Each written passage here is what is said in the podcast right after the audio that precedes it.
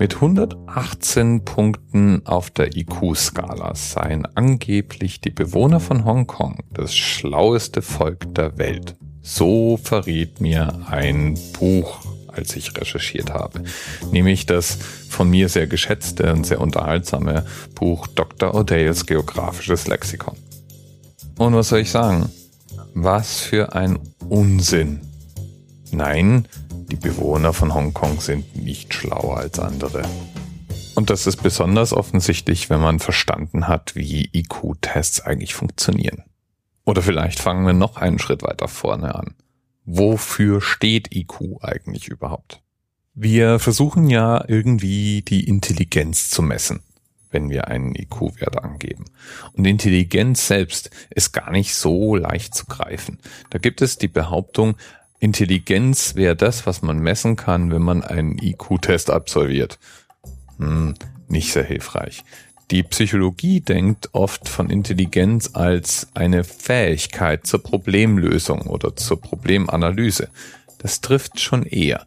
Gern mal unterschieden wird zwischen fluider und kristalliner Intelligenz. Also Wissen, was wir aufgebaut haben, das wäre das Christ die kristalline Intelligenz und Problemlösungsfähigkeiten. Das wäre die fluide Intelligenz. Manch einer macht noch ganz zusätzliche Skalen auf und sagt, wir haben ja auch noch eine emotionale Intelligenz, eine soziale Intelligenz und so weiter und so weiter. Es kann also recht verwirrend werden. Der erste Versuch, da ein System der Messung aufzubauen, hat Alfred Binet 1905 unternommen. Der hat den sogenannten Binet-Simon-Test geschaffen. Der erste brauchbare Intelligenztest, mit dem man mentale Leistungsfähigkeiten messen konnte. Der Grundgedanke war, speziell Schülern einen Test an die Hand zu geben, der es ermöglicht festzustellen, mit welchen Problemen man sie schon konfrontieren kann und wie weit sie denn in ihrer Entwicklung vorangeschritten sind. Die grundsätzliche Annahme war, dass äh, Menschen, je älter sie werden, desto reifer in bestimmten Formen der Intelligenz werden und damit ein sogenanntes Intelligenzalter erfasst werden kann. Binet hat äh, praktisch Aufgaben zusammengestellt, die er verschiedenen Altersstufen vorgelegt hat. Und im Idealfall wäre es so gewesen, dass ein Kind mit acht bestimmte Aufgaben löst, aber mit den Aufgaben eines Neunjährigen überfordert wäre. Und so ließe sich praktisch mit Hilfe von einem normierten Test feststellen, welches Intelligenzalter, sprich welchen Intelligenzentwicklungsstand Kinder denn erreicht hätten. William Stern nahm dann diesen Test und setzte das Intelligenzalter, was dieser Test ermittelt hat, ins Verhältnis zum Lebensalter. Und damit war der Intelligenzquotient geboren worden. Das Ganze dann nochmal 100 genommen, damit die Nachkommastellen verschwinden und wir haben einen sehr ähnlichen Index wie den, den wir heute im Allgemeinen wahrnehmen. Wir reden also beim Intelligenztest von einem Test, der Aufgaben stellt. Und das ist ein Test, der prüft, wie gut wir diese Aufgaben lösen können. Dass das nicht ganz so einfach aufzubauen ist, dürfte ziemlich offensichtlich sein. Beispielsweise kann man ja wohl schlecht Tests, die auf Sprachverständnis basieren, mit Menschen, die nicht lesen können, anwenden oder Kindern. Oder manche Tests basieren auf kulturellem Vorwissen und bestimmten in der Gesellschaft verbreiteten Verhaltensweisen. Die sind natürlich auch nicht geeignet, um wirklich neutral zu vergleichen. Verschiedene Altersstufen, verschiedene Hintergründe, verschiedene Gesellschaftsschichten, alle kommen mit unterschiedlichen Vorbedingungen und werden wahrscheinlich unterschiedlich auf bestimmte Aufgaben reagieren. Gleichzeitig ist das aber auch wirklich ein Kernkonzept des IQ. Der IQ vergleicht Menschen miteinander, beziehungsweise ermöglicht es Menschen miteinander zu vergleichen. Ein standardisierter Test, der allen vorgelegt wird, wird unterschiedlich gut bearbeitet werden. Und man könnte die Annahme treffen, Menschen, die besser abschneiden, haben eine höhere Problemlösungskompetenz als solche, die schlechter abschneiden. Erfasst man diese Werte und malt sie auf, kommt eine sehr typische statistische Darstellung hervor, nämlich die sogenannte Bell Curve, die Normalverteilungskurve. Wir haben also bei einem gut gemachten Test relativ viele Leute, die den OK absolvieren in einem bestimmten Mittelbereich. Und es werden dann immer weniger Teilnehmer besonders herausragend gut sein und es gibt natürlich auch nur wenige, die herausragend schlecht abschneiden. Moderne IQ-Tests sind in der Regel relativ vielseitig. Das sind Aufgaben fürs räumliche Vorstellungsvermögen, das sind Reihen, die man komplettieren muss, das sind Wortassoziationstests, wo man zum Beispiel feststellen muss, welche Worte zusammenpassen und welche nicht und so weiter. Alle diese Aufgaben prüfen ganz bestimmte Aspekte unserer Intelligenz. Aber damit das Ganze in irgendeiner Form ein echter Test wird, muss erstmal kalibriert werden. Das heißt, ein fertig konstruierter Test muss als nächstes von einem, nennen wir es mal, Testpublikum gemacht werden, um feststellen zu können, wie viele Menschen schneiden denn besonders gut, besonders schlecht oder ebenso mittelgut ab. Was ist denn mittelgut abgeschnitten? Dieses Testpublikum sollte natürlich dann in etwa dementsprechend, was wir später haben für diesen Test. Wenn wir also einen Intelligenztest für Kinder im Vorschulalter entwickeln, naja, dann muss auch diese Kalibrierung mit Kindern im Vorschulalter durchgeführt werden.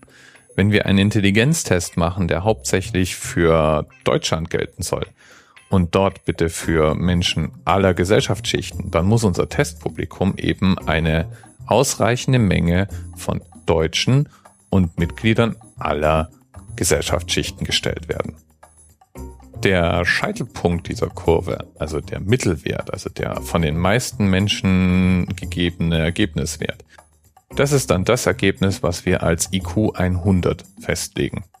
Also jemand mit einem IQ von 100 hat dann einen durch und durch durchschnittlichen IQ-Test absolviert. Und ist damit in bester Gesellschaft, denn das ist der Scheitelpunkt der Kurve.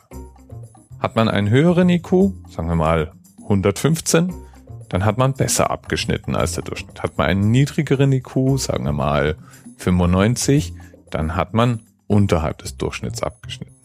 Der Großteil der Bevölkerung liegt zwischen einem IQ von 85 und 115. Das ist sozusagen die Spanne, in der wir uns normalerweise bewegen.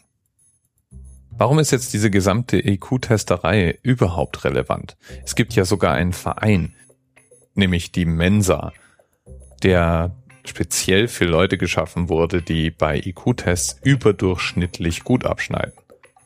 Naja, also es ist in einem gewissen Maß natürlich relevant, wie intelligent man ist oder wie gut meine Problem- und Analysefähigkeiten ausgeprägt sind.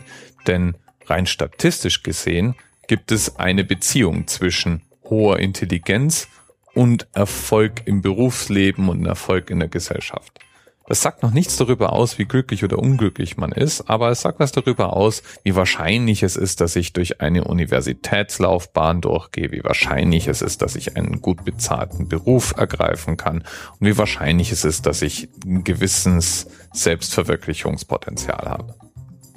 Auch die Eignung für manche Berufsgruppen ist natürlich abhängig von genau diesen Fähigkeiten. Aber jetzt reden wir von einer statistischen Funktion und wir reden von einer Korrelation und eben nicht von einer Kausalität, also von einer Ursache-Wirkung-Beziehung. Und was heißt es? Das heißt, ich kann einen relativ niedrigen IQ haben und trotzdem gut in meinem Job sein und dort trotzdem gut durch mein Studium gekommen sein. Ich habe mich wahrscheinlich einfach nur nicht ganz so leicht getan. Das sagt aber noch nichts darüber aus, ob es nicht funktioniert hat und ob ich nicht damit vorwärts gekommen bin. Sagt auch gar nichts über meine persönlichen Qualitäten aus. Auch Bildungsstand muss nicht unbedingt was damit zu tun haben. Und wir reden von einem beweglichen Ziel, denn diese Intelligenztests, wie ja schon ausgeführt, sind immer abhängig davon, mit wem ich denn jetzt eigentlich vergleiche. Beispielsweise gibt es einen Effekt, den sogenannten Flynn-Effekt, wonach die Intelligenz in der Bevölkerung über die Zeit zunimmt. Man kann also beobachten, dass speziell auch in der westlichen Welt die Intelligenztests von vor mehreren Jahrzehnten besser absolviert werden als aktuelle Intelligenztests. Und das kann natürlich alle möglichen Gründe haben. Zum Beispiel könnten wir mit ganz bestimmten Aufgaben im Alltag öfter konfrontiert werden und damit einfach schicht geübter sein. Bisher ließ sich dieser Flynn-Effekt auch nicht ausbremsen durch so Dinge wie Smartphones oder Fernsehen oder Spielekonsolen. Also alle, die da draußen glauben, wir verdummen so nach und nach. Zumindest lässt es sich per IQ-Test noch nicht so richtig nachweisen. Und wie ist es nun mit den Bürgern von Hongkong als den schlauesten Menschen der Welt? Naja, es gibt nun mal keinen IQ-Test, der für die ganze Bevölkerung genormt ist. Und wie ich ja gerade vorhin ausgeführt habe, muss so ein IQ-Test nun mal immer kalibriert werden. Und damit ist wahrscheinlich der IQ-Test, der in Asien gemacht wurde, anders kalibriert als einer, den wir in zum Beispiel Deutschland durchführen. Last not least, das ist völliger Mumpitz, so ein Ergebnis zu zitieren, ohne zu wissen, welcher Test denn nun gemacht wurde und mit wem verglichen wurde.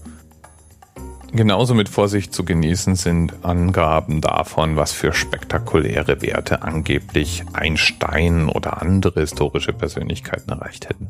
Auch da wissen wir nicht, welcher Test ist gemeint, wurde der überhaupt jemals durchgeführt, war der kalibriert und so weiter. Bis bald. TMRS 10, 9, 8. The experience of 47 individual medical officers was hier über die Geheimzahl der Illuminaten steht. Und die 23. Und die 5. Wieso die 5? Die 5 ist die Quersumme von der 23.